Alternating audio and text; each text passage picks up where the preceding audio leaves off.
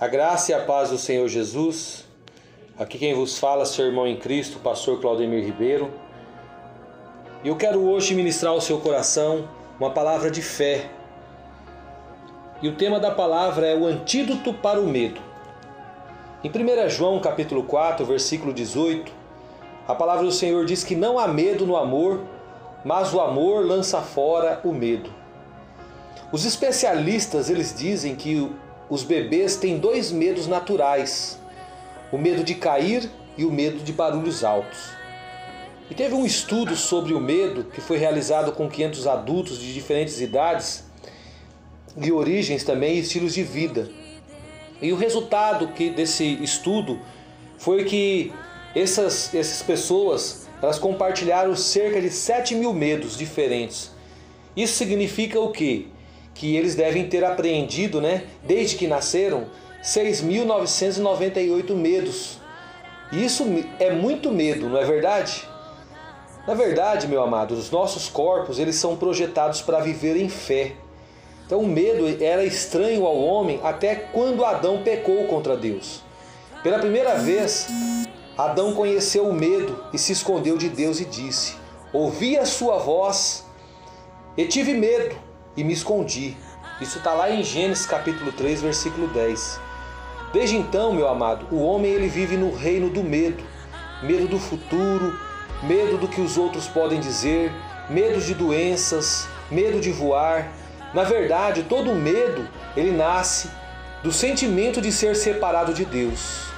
Se você acha que Deus ainda está bravo com você, nervoso com você, ele está disposto a puni-lo e como você pode ter fé que tudo vai ficar bem na sua vida?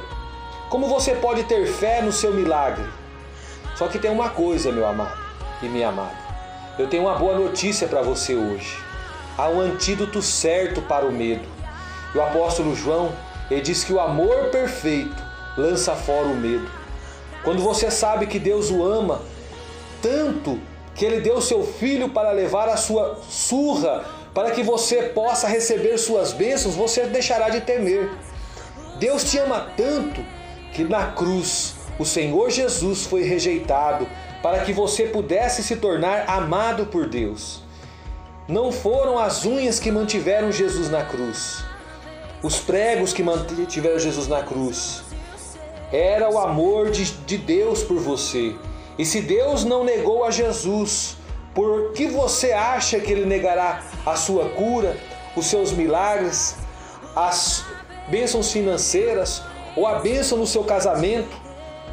Hoje, meu amado e minha amada, quando você ouvir a voz de Deus, você o ouvirá dizer: Sabe qual a voz de Deus a, seu respeito? Você é meu filho ou minha filha amada, em ti eu tenho prazer.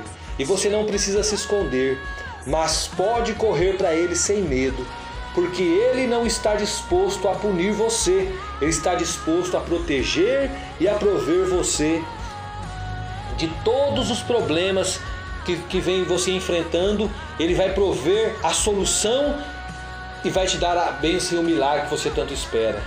Querido, eterno, maravilhoso Papai, muito obrigado pela tua palavra revelada aos nossos corações.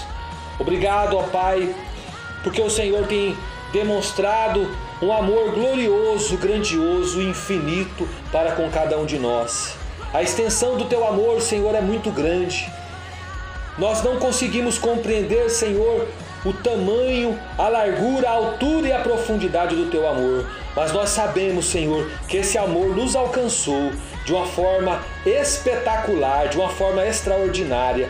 Por isso, eu abro meu coração para ti agora, Querido Deus, querido Papai, em nome de Jesus, eu te louvo, te engrandeço, te agradeço, porque o Senhor tem arrancado do meu coração todo medo, o Senhor tem tirado tu, todo o mal-estar, tudo aquilo que vem para atrofiar o meu crescimento, o meu amadurecimento em Ti, e também desta vida que tem parado para me ouvir.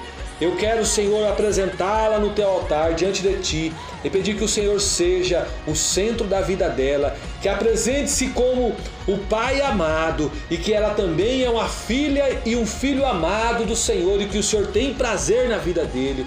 Pai, eu sei que o Senhor já tem arrancado todo o medo, mas continua essa boa obra perfeita que o Senhor iniciou na vida de cada um de nós. Que o Senhor possa trazer paz, paz nos relacionamentos, paz no casamento, paz entre pai e filho, entre filho e pai.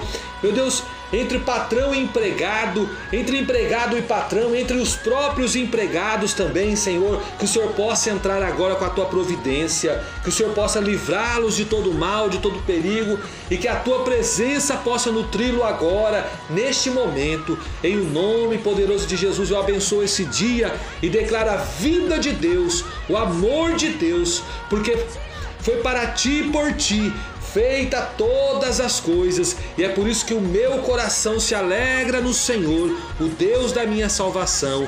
Eu te louvo, te engrandeço por esse dia e peço que o Senhor seja a provisão para ele, em o nome poderoso de Jesus. Amém e amém, Senhor Jesus.